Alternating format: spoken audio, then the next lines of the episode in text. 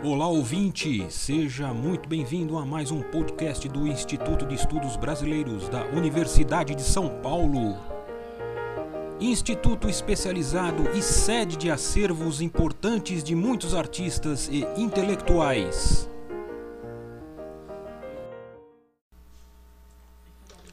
Olá a todos, aqui é o Paulo Moura novamente e esta é a terceira parte do podcast Vozoteca Lec, o espaço das vozes dentro do arquivo.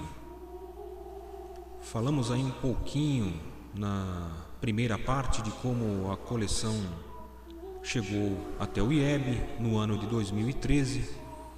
Explanamos um pouco sobre o colecionador e doador né, desta coleção, o senhor Luiz Ernesto Caval.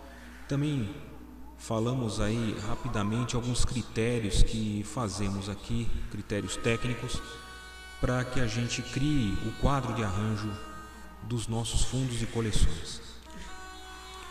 Estávamos tratando eh, dos grandes grupos, né, até então, nos dois primeiros, nas duas primeiras partes, e vamos dar continuidade de onde nós paramos é, com dois grandes grupos que ainda faltaram apresentar.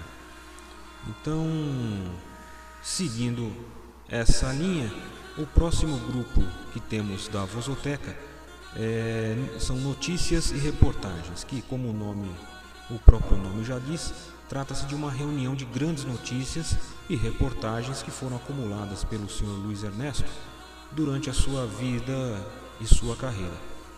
Neste temos neste grupo é, cinco documentos catalogados apenas, mas dentre eles um marco na história do rádio, né, do nosso rádio, né, a última edição do Repórter Esso, que foi um noticiário icônico do rádio da televisão brasileira, que fora inspirado aí num modelo jornalístico estadunidense chamado Your Esso Reporter.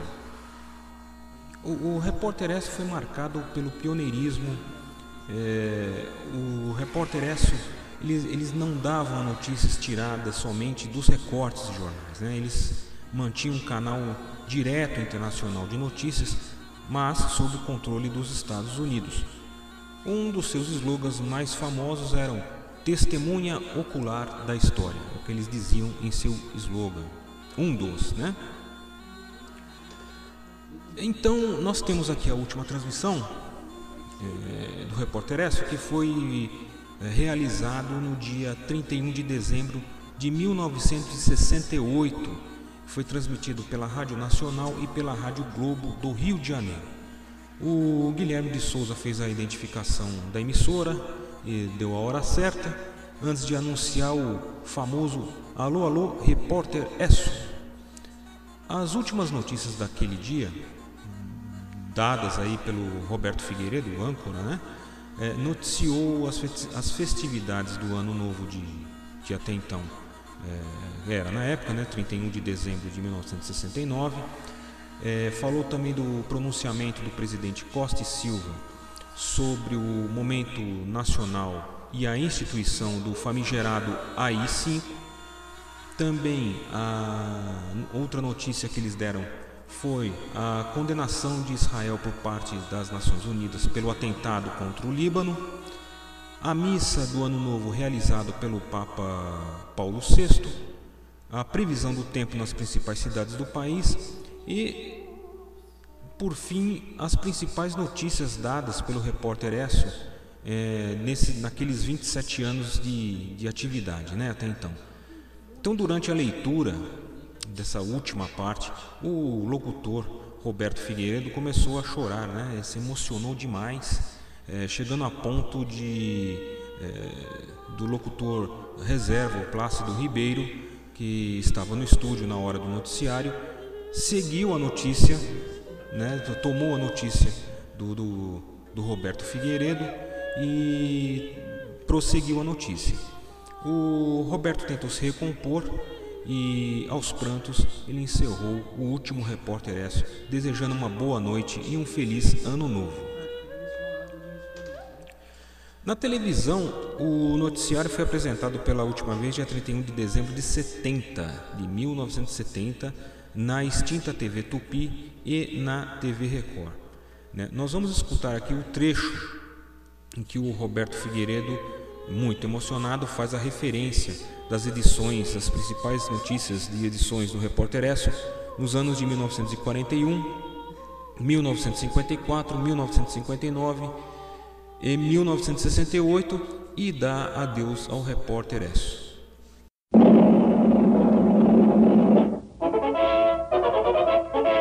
Amigo ouvinte, aqui fala o repórter Esso, testemunho ocular da história.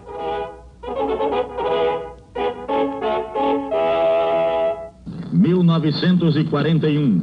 Os japoneses atacam a base norte-americana de Pearl 1954. Suicídio de Getúlio Vargas. 1959. Fidel Castro vence a Revolução Cubana. 1968. Estados Unidos em foco. Assassinados Luther King e Robert Kennedy. Os americanos fazem a primeira viagem em torno da Lua.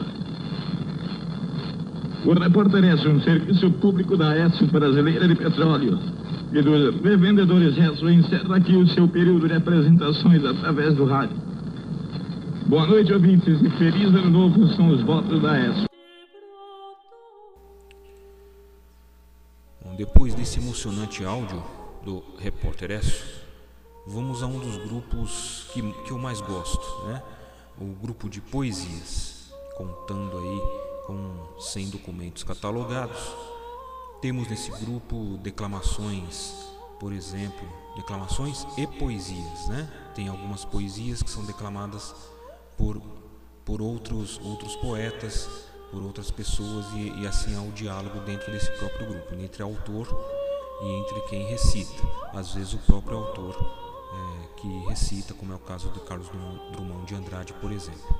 Mas nós temos aí neste grupo poesias e declamações de Cora Coralina, temos poesia de Manuel Bandeira, Patativa do Assaré, Menote de Piquia, temos Cassiano Ricardo, também Guilherme de Almeida, Nhobento, temos poesias declamadas aí pelo nosso ex-presidente Juscelino Kubitschek, temos, enfim, Ferreira Goulart, tem, tem, tem bastante coisa, bastante, bastante poesias. É, para esse podcast, é, eu separei uma das poesias que eu pessoalmente mais amo e gostaria de compartilhá-la com os caros ouvintes aqui deste podcast. Poema cujo título Esta Vida é declamada por seu autor Guilherme de Almeida e refere-se à faixa 18 do original da obra intitulada Poemas BR, né? que é uma trilha sonora que está contida num LP de 1989, né? intitulado Paulo Bonfim e Guilherme de Almeida, lançado e gravado pela RGE, selo prosa e verso, e aliás, prosa e poesia, e republicando gravações das antigas uh, recitatos do autor. De fundo essa poesia tem o noturno Opus 27, número 1 de Chopin, que foi tocado por Alfredo Cerquini. O Guilherme de Almeida né, nasceu em Campinas, dia 24 de julho de 1890 faleceu em São Paulo em 11 de julho de 69. Foi, ele foi um advogado, ele foi jornalista, heraldista, inclusive, né? É, crítico de cinema, além de ter sido poeta, ensaísta e tradutor brasileiro. Preste atenção aí nesse poema incrivelmente é, que mostra absolutamente a sensibilidade de Guilherme de Almeida. Esta vida.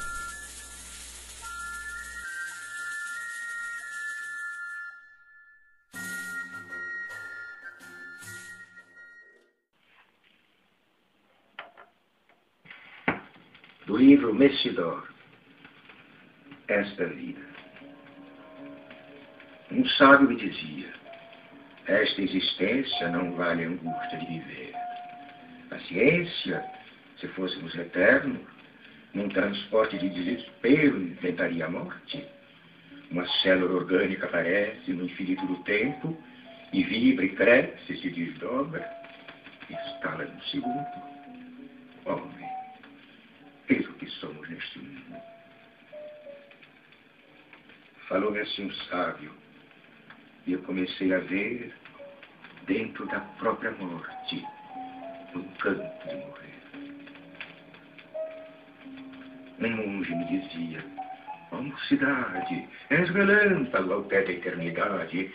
Pensa, o tempo anda sempre e não repousa. Esta vida não vale grande coisa. Uma mulher que chora, um berço a um canto, o riso às vezes, quase sempre o pranto, depois o mundo. A luta que intimida, quatro cílios acesos. Eis a vida. Isto me disse o monge, e eu continuei a ver, dentro da própria morte, o encanto de morrer. Um pobre me dizia, para o pobre a vida é o pão e o andajo vil que o cobre. Deus, eu não creio nessa fantasia. Deus me dá fome e sede cada dia, mas nunca me deu pão nem me deu água, nunca. Deu é vergonha, nova, mágoa, de andar de porta em porta esfarrapado deu esta vida um pão envenenado. Disse-me isto o mendigo, e eu continuei a ver, dentro da própria morte, o encanto de morrer. Uma mulher me disse, vem comigo, feche os olhos e sonha, meu amigo, sonha um lar, uma doce companheira que queira junto e que também te queira. Um telhado, um pedaço de fumaça, cortinas muito brancas na vidraça, um canário na gaiola. Que linda vida lá por dentro rola. Pela primeira vez eu comecei a ver, dentro da própria vida, o encanto de viver.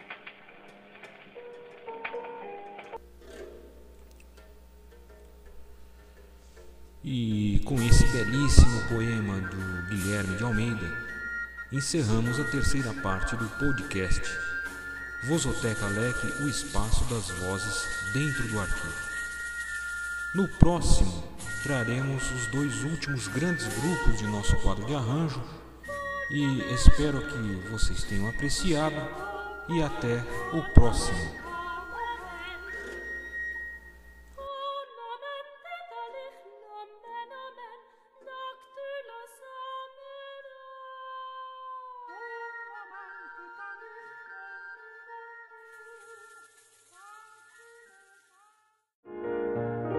Este podcast do Instituto de Estudos Brasileiros chega ao final. Esperamos que tenham gostado e em breve retornaremos com um novo assunto para você.